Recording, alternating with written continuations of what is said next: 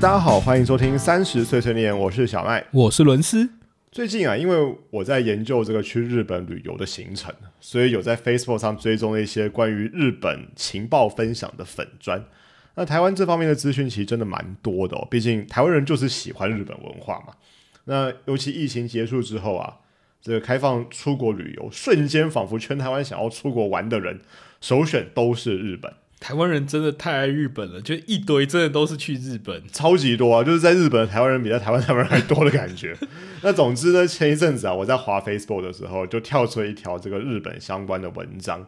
那那篇文章呢，它是在介绍日本一个新兴的女子偶像团体，它其实是个女生的地下乐团。这个乐乐团的名称这有点猎奇，它叫做学历 no 暴力。呃，学历就是那个很会读书、高学历那个学历，暴力就是有暴力倾向那个暴力哦，学历的暴力，好特别的名字啊！对，那为什么会叫这个名字啊？原因是呢，这个乐团有五位团员，那五位团员他都是日本顶尖大学的毕业生，就他五位成员都是所谓日本就地大毕业的。那就地大是什么意思哦？所谓就地大指的是这个二战前的日本帝国大学。它其实是由九所国立大学所组成的，那包含现今日本国内的七所大学，就是东京大学、京都大学、东北大学、九州大学、北海道大学、大阪大学跟名古屋大学，以及两所海外的学校，那分别是位在韩国首尔的京城帝国大学，这所学校现在已经废校了，以及位在我们台湾的台北帝国大学，就是现今的国立台湾大学啦。那这些大学会被统称成就地大，代表说他们其实在。日本的排名其实都是属于比较前面、顶尖的学校。那听说这个学历的暴力这个乐团呢，因为他们所有成员都是在旧地大毕业的，那他们在表演歌曲的时候啊，他会有一个很特别的粉丝互动桥段，也就是他们表演到一半的时候呢，他们会对台下的粉丝做出这个光波攻击的动作，听起来有点中二。然后他们做动作也就算，他们还要喊口号，他口号叫做“吃我的学历吧”。那台台上 台下的粉丝大都会纷纷配合，做出被这个学历光波击倒的动作。到底是什么东西？有的时候呢，也会有这个同样拥有高学历的粉丝在台下，那他们会带着自己的学位证明来当盾牌，来抵挡这个学历光波的攻击。OK，听到这边大家可能觉得到底是三小表演莫名其妙，但是这个团好在日本蛮受瞩目的哦。对，学历光波，这也是蛮直接、蛮简单、暴力的表演哦。那好，那今天这集我们就来聊聊学历吧。这转这转有点硬，有点硬哦。好，好，没关系。那其实学历这个话题哦，我跟伦斯哦，早在这个节目开录之前哦，就有规划过了。那当时我们就想说，这个这个节目呢，其实可以发展几个方向哦。一个方向是讲呃环游世界嘛，那一个方向是讲海外工作，那还有一个方向是可以讲我们在三十岁这个。年纪这个阶段，我们所经历到社会上正在发生的事情，这才叫三十岁碎念嘛。这个节目，那我们规划这个节目的时间点呢，大概是在去年，也就是二零二二年下半年的时候。呃，伦斯那时候刚从柬埔寨外派回来不久，那当时呢，呃，台湾社会最关注的新闻话题，就是这个前新竹市长林志坚他的论文抄袭的争议啊。所以很自然的，我跟伦斯就有思考过，要不要做一集去讲这个。身为身为台湾教育的既得利益者，没错，我跟伦斯其实都是。那我们是怎么去看待这件事的？那虽然我们也非常清楚，就是我跟伦斯的角色跟立场，我们去讲学历这个话题哦，其实没什么发力点因为这个当今我们所处的世界，不分地区、不分国家，其实没有什么人会想要听既得利益者的论点。但当时我们节目又在草创阶段，所以我们的做法是先把这个想法搁着。那时间来到现在，我们节目也做了三十几集了，我觉得也该是个成熟时间点，我们可以来聊聊这个话题了。那林志坚论文这个事情哦，呃，其实有不少身边的朋友问过我说，我身为台大校友，我是怎么看这件事的？会不会为母校的这个遭遇感到生气跟愤怒啊？那其实我是觉得我自己的感觉啦。就我其实没有那么大的代入感，因为我这样讲好了，呃，台湾大学会因为这个事情突然之间不是台湾的第一学府了吗？好像不会。那以我念的这个国际系，台湾国际系好了，会因为这个事情学生还是只考分数少了两分吗？好像也不会。那台大的毕业生会因为这个事情，这个学历被看没有，然后出社会的薪水行情因此少了五千块之类的吗？就我所知也没有。那其实这件事情对台大或台大人的影响到底有多大多小，其实我觉得很不好说啦。那至少对我我本人好像没有什么太大的影响。那至于很多人在讨论，那时候舆论也沸腾，在说这个影响到台湾学术的超然性啊，这是政党介入政治啊，等等等。对了，我觉得确实这是个蛮糟糕的情况，但是古今中外这件事情好像不算非常稀奇，那未来也会持续发生的可能性也有啊。那我觉得只要这个当权者的权力大到一个地步，大到觉得自己可以无所不能的时候，好像就常常会有这种很脱序的事情会发生了。那我想，这个台大跟中华大学哦，其实都针对林志坚的论文跟他的学位有做出相应的处分啦。那呃，还有部分的人会认为说，这个这样的学校反而是被反对党给绑架了，做出这个不利于这个林志坚先生的判决。但我想，不论谁对谁错，这个民主的社会，每一个人其实都有个人选择去相信自己愿意相信事情的这个。权利哦，就决定自己信仰的权利。那当时这个闹得沸沸扬扬的新闻事件，我想社会其实是自由公平啦。那伦斯，你怎么看当时这个新闻呢？我觉得四个字：一场闹剧。怎么说？就是我觉得可能是呃，第一个他的学制可能会改变比较好，因为我相信不是每一个人都非常是学术派的嘛。是，就是要他写论文这件事，我觉得他可能先不论到底有没有抄袭，如果按照学校的判定是有的，是，我们就先以学校的判定为主。是，那他可能在他可能本身是一个不擅长论文的人，对，所以他必须产出这份作业。对，对，所以对他来说非常痛苦。但是坦白讲，以他的经历来说，前新竹市长。就是这应该算是非常呃大的 title 了吧？对，很应该很有实务经验，应该是非常有实务经验。然后他有没有办法就这个这个方面去做一个贡献？就是他可能不一定要用那么严谨的学术形式，嗯，或是什么样？他真的需要这个学位吗？或真的需要这个学位吗？但因为我觉得台湾人的学历迷思是，就可能还是需要这个学位。是啊，他在选举的时候才会有有所加分。这个这个我们等一下回来，这个我们等一下可以再细谈。但是因为我觉得，就是各方面的攻防啊，不论是执政党或反反对党。当时的在我看来就觉得好像是一场闹剧，然后好像全世界比起他这个学位到底有没有拿到，我觉得我认为还有其他更重要的事关注。我个人是没有那么 care 他这个学位到底是真的还假的。对，那甚至到最后讨论点好像也不在于是非对错，而是在于执政党到底要不要负责。对，就我觉得他有一点过度上纲了，就还讨论到什么台湾的高等教育啊什么什么的。对对对，呃，对我觉得不论对错啦，就是。林志坚其实在这个事情是非常非常的难看的啦。我记得当时网络上给他头衔是前新竹市场 （A.K.A. 前台大校友 ），A.K.A. 前中华大学硕士，A.K.A. 前桃园市长参选人了哦，呃，蛮多的钱的。那我自己的感觉，与其说这个我这个台大校友对他的行为感到愤怒，不如说我其实对这个行为背后的动机感到非常的困惑。那困惑点不在于他有没有抄袭论文，而是在于文志刚也提到。林志坚他都已经是个民选的县市首长，代表他其实有一定的人气跟声望。是什么样的动机让他觉得他有必要去获得这个学历呢？因为事实证明，他没有这个学学位的时候，他也能选上新竹市长啊。那我不知道哎，台湾选民好像也不会因为一个人候选人的学历的高低来决定把票投给谁啦。那他为什么会在这个时间点还会认为他需要这个学历呢？那在回答这个问题之前呢，我想先跟大家分享另一个小故事。这个故事发生在我大三那一年，那它也是个新闻。呃，那个新闻就是，呃，那个时候吴宝春先生就是那位很很知名的面包师傅啦，就是他当时来申请台大的 EMBA，也就是我们系开的 EMBA。那结果他被拒绝，我们系拒绝他的理由是因为他学历不符，因为 EMBA 的这个课程它是。它是等同于硕士学位的，那也就是说，你要必须要学士学位，你才有申请的资格。那当时这个新闻其实掀起很多社会上的讨论，呃，原因是因为首先这个吴宝春先生他并没有念过大学，那他显然是有最高等的烹饪证照嘛，因为他不是他不是普通的会做面包而已，他是拿过世界面包大赛冠军的人，世界冠军，对世界冠军的人。那在台湾哦，有一些证照是可以视同同等学历的，所以这个争议点是在于说，在台湾哦，比方说你是个有电机工程高等证照的人，你是可以取得大学甚至以上的同等学历的。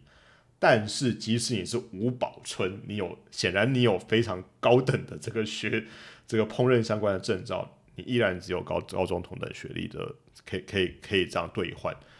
那某些程度这是个职业歧视，对，因为理论上我们都嘴巴上都说行行出状元，就理论上电机工程也好，或者是做面包师傅也好，你都可以做到做到顶尖，都都必须要付出很大的努力。我相信我们都认同这件事情。但是我们的制度并没有给予同等的待遇。他后来是不是去南洋理工啊？还是忘了？好像是新加坡的，我忘了新加坡大学还是南洋理工。对，那呃，这件事情第二个讨论点是，刚伦子提到新加坡的大学愿意开特例，但是台大不愿意帮吴宝生开开特例。那当时我们线上有一些老师对这件事情其实是持有一些不同的意见哦。那其中一个老师，因为那时候我刚好在修他的课。他甚至在我们课堂上面加码爆料说，当年的郭台铭先生呢，最近也是很多话题。郭台铭先生，他其实也有申请过台大 EMBA 啊，那一样是因为没有大学学历而遭到拒绝。那我们老师就说啊，EMBA 啊，主要的目的啊，就是为了累积人脉、学习管理，跟最重要学习怎么赚钱嘛。你真的觉得郭台铭需要别人教他怎么赚钱吗？完全不用。对，那郭台铭这种人来申请台大，来申请 EMBA，对台大是加分呢。好像不必这么死脑筋啊！这个，而且当初假如这个郭台铭真的来念的话，这台大管理学院可能就不只是现在两栋教学大楼而已了。那郭总，我们一口气捐个十栋啊，对不对？还需要这样委屈的缩在两两栋教学大楼里头吗？对，至少这是我们我们这位老师当时的看法。我觉得非常有 可能，很有趣的。对，那那回来了，像郭台铭哦，或者吴宝春，乃至于林志坚这类的公众人物，其实他们都已经有一定的社会地位了。那他其实也自己付出很多努力来争取到这样的社会地位，那为什么他们还是会想要取得一个好的文凭呢？我个人觉得，我同意伦斯刚的论点，就是或多或少有受到华人社会士农工商这个万般皆下品，唯有读书高的这个想法给影响。那仿佛你即使在其他领域有非常突出的表现，但是念书这件事情你做的不大行，底气还是差了别人一截啦。那我。对，那伦斯你怎么看这个事情呢？我觉得这其实是受到中华传统文化的影响。对，我们上一集其实有提到这个《黑马思维》这本书，是没错，它就是摆脱那个标准化的模板，你也能够获得成功，就是在专注在追求卓越这件事。我觉得我们会有这个思想，是因为呃，传统的中华文化士农工商嘛，商其实是放在最末位，最重要的其实是士。就是读书人，所以他那时候，诶，他们认为世间上最棒的工作就是成为官，就是读书人嘛。是，你要考秀才、考进士，然后要考试会读书这样子。然后次等重要的是农民，因为那时候百分之九十的人都是从事农业工作。然后是农民种米养活这整个人嘛，所以他认为商是最不重要的。对，但是现在这个思维好像 跟现今的时代不符。但是资本主义社资本主义社会，你想着怎么？赚钱或养活自己，可能也是非常重要的一件事，对啊。所以我觉得，因为当初呢，他们可能就整个村都非常重视大学生嘛。哦，哎，你是大学生或你是读书人，好像地位就高人一等。这个全村的希望，全村的希望啊。然后我认为，在我们父母的那个年代，当时可能也是因为呃，这个受教育的机会比较稀少啊，就是你有办法受教育，好像就是一个很了不起的事。嗯，好像就是实现社会阶级翻转的一个唯一道路。那时候大学大学录取率蛮低的，对，大学录取率也蛮低的。大学生是大事情，对啊，所以很多人就把家里的资源灌在小孩身上，希望他们念一个大学。是，所以这一个思维就导致人们呃唯有读书高，就是比如说最著名的就是一句话嘛：“十年寒窗无人问，一举成名天下知。”是，我相信吴宝存在成为世界大赛冠军之前。他搞不好也不止花了十年，嗯，但为什么他会用寒窗无人问呢？好像这十年寒窗无人问，就十年都在读书啊！啊，对，所以我觉得，呃，这个比较偏古老的概念，所以我觉得已经不符合现今的思维了。但是也是根深蒂固了，根深蒂固了。我觉得可能是时代的演进，也许而逐渐的大家会发现，呃。这件事并不是那么样的重要。对，那我觉得啊这个身为台大校友，我只能说，这个有这么多社会贤达人士争先恐后想取得毕母校的文凭啊，小弟也是与有荣焉啊，沾光 沾光。那确实哦，像伦斯刚刚提到，亚洲尤其是华人社会，其实相对于欧美啊，对于成功的定义其实有个相对明确的模板。那这个模板的其中一个大项目就是要把书念好。这并不代表欧美国家就觉得书可以乱念，但是华人社会其实相对是比较害怕自己的孩子所谓输在起跑点上了。那也有所谓就是别人家的小孩都能这样那样，为什么自己的小孩做不到这样那样？那这个有机会我们后续可以来做一期这个文化比较的这个节目来讨论。但讲到学历这个东西的意义何在？我觉得其实，在不同的年龄阶段，其实会有不同的看法。那我大学的时候有一次。呃，去听了一堂课，课名我有点忘记了，大致是跟心理创伤有关。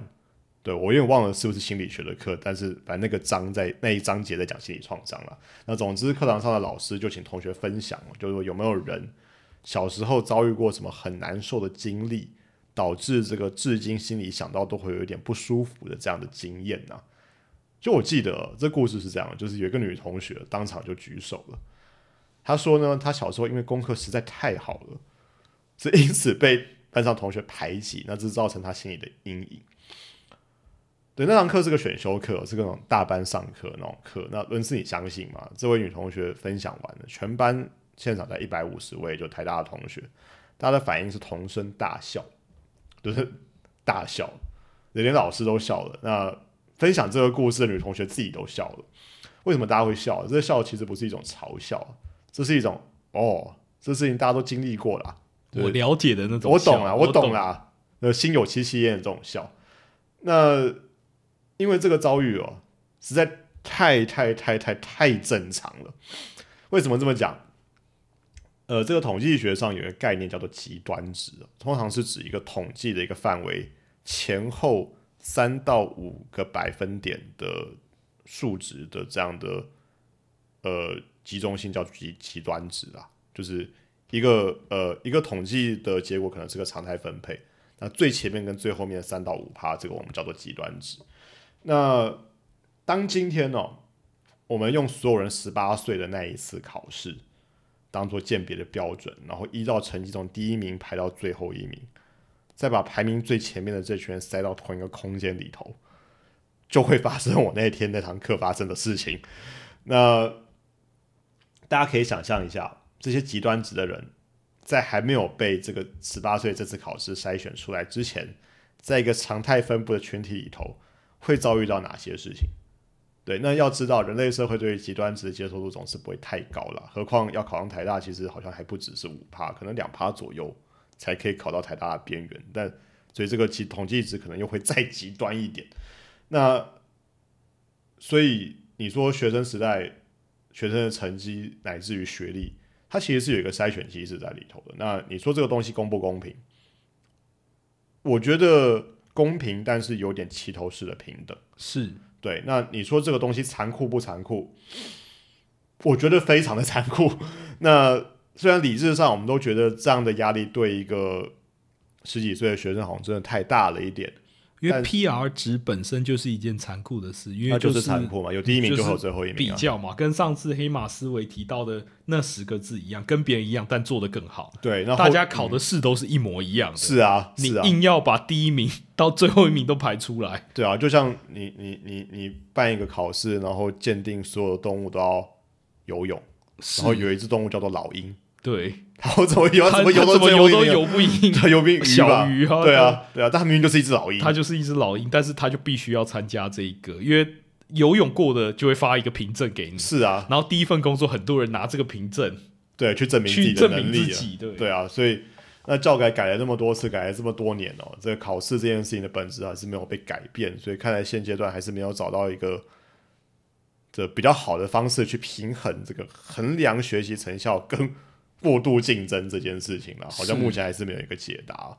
那出社会之后啊，尤其是找第一、第二份工作的时候，像伦斯刚刚提到，学历其实是一个证明。那经济学上有一个概念叫 certificate，那它就是证明的意思啊，就是当这个市场并不是非常透明的时候，其中一个促进市场效率的方式，就是设法用一些筛选的门槛，或者建立一些呃证明的制度，来做出市场的区隔。这讲的有点学术，但是具体的例子就是说，呃，以前台湾有一段时间，计程车司机的水准比较参差不齐啦。那有些这个服务水平其实比较高的司机，他就会自己组组织，或是加入一个信誉比较好的车队。然后这个车队他可能筛选门槛又蛮高，就是你可能本本人就是呃你的服务要很好，你的车要很干净等等等的。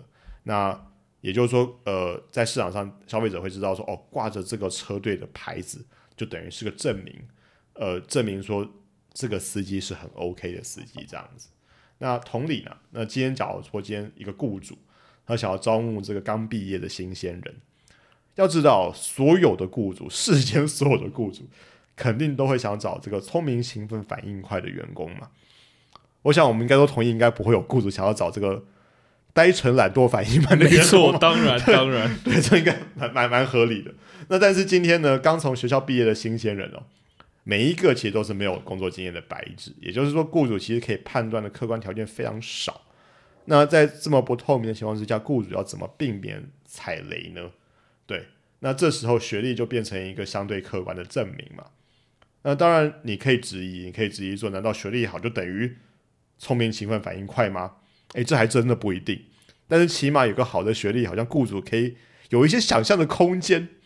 那这个想象想象空间哦，其实对于刚要在社会上起步的新鲜人来说，就是一个非常大的优势。因为在没有经验的情况之下，很多时候其实社会新人需要只是一个证明自己的机会。那不可否认，就是有一个漂亮的学历，其实可以让自己这方面的机会变得比别人多。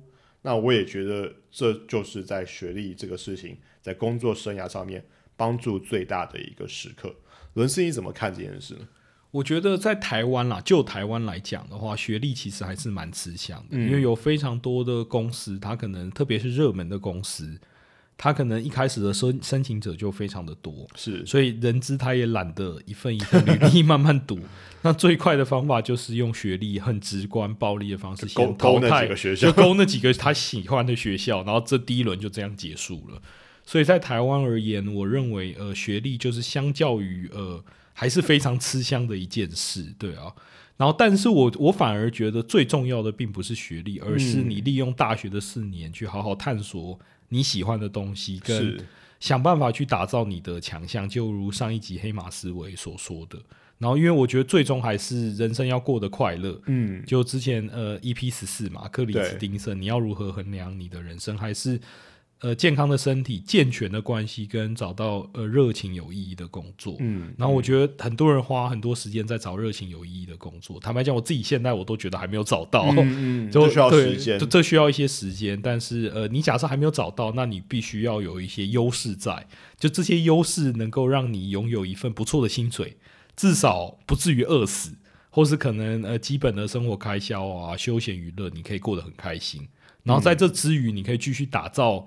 不同的强项，然后把它叠加起来，最好是用乘法的效应去扩大你本人的优势。是，所以学就回到这个问题，学历在台湾坦白讲还是一件重要的事。但你如果没有，也不用担心，因为这世界上成功的人，很多人也都是没有学历的，对啊。像郭爸爸、郭董、郭董、郭总统参选人、郭总统参选人，就是一个 非常好的例子。对对，确实啦。毕竟我跟伦斯哦，其实我们自己都面试过不少工作，我们也当过面试官，面试过不少人。那尤其是面试社会新鲜人，那毕竟我们的工作资历都没有到很深，所以要我们去面试的候选人肯定是更 junior 一点啦。但我觉得无论如何，就是像伦斯刚提到的，师傅领进人进门，修行在个人。那学历或许是职涯初期一个不错的敲门砖，但是后续的发展如何，还是要持续的努力跟精进自己，以及跟自己对话。那学历这个东西，有的时候可以很一体两面，而且现实是，这个社会上对于有高学历的人，其实是有个既定的刻板印象的。那好的方面是，学历好的人普遍比较聪明。有创造力，英文跟表达能力这个基本的门槛，基本的能力也比较好。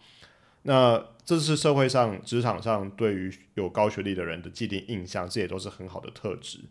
但是学历也可能会带来负面的一些印象，包含定性不够、不愿意团队合作、骄傲、目中无人。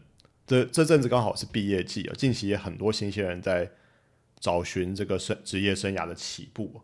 我觉得我们还是鼓励所有的学弟妹啊，那假如你有很好的学历，那你应该要发挥这些高学历者好的特质，然后试着学着去弥补也好，或改正或调整这些负面的特质。因为假如你真的成功调整好，这样岂不是更圆满吗？没错。那假如你觉得自己的学历比较普通，那其实也不用气馁，因为人生其实是一场马拉松。那出社会之后，对于成功的定义相对还是比较宽广啦。那无论如何，不论学历的高低，我们都认为人不应该被学历的这个东西给限制住，不论好或坏。那在这边还是祝福大家，就是都能顺利找到属于自己的天空，好好的发挥。那以上就是我跟伦斯在三十岁这个阶段对于学历这件事情的看法。搞不好随着年纪的增长，我们对学历这件事情的看法又会有所改变。比方哪天我跟伦斯都有小孩了，小孩在考试的时候，搞不好我们把自己翻出来，会觉得这是一派胡言，通篇鬼扯。也有可能，你就给我把书念好就对了，我怎么看什么，对 不对？那总之这个就有待时间的证明了。那也预告一下哦，我们这个节目其实有开始着手开开始规划一些这个职场主题的集数了。除了综合我跟伦斯的职场经历之外，我们预计呢也会邀请一些不同领域的来宾朋友来分享。那也欢迎喜欢我们节目的朋友多多支持喽。今天节目先到这边，感谢大家收听，我是小麦，我是伦斯，我们下一节目再见，谢谢大家，拜。拜拜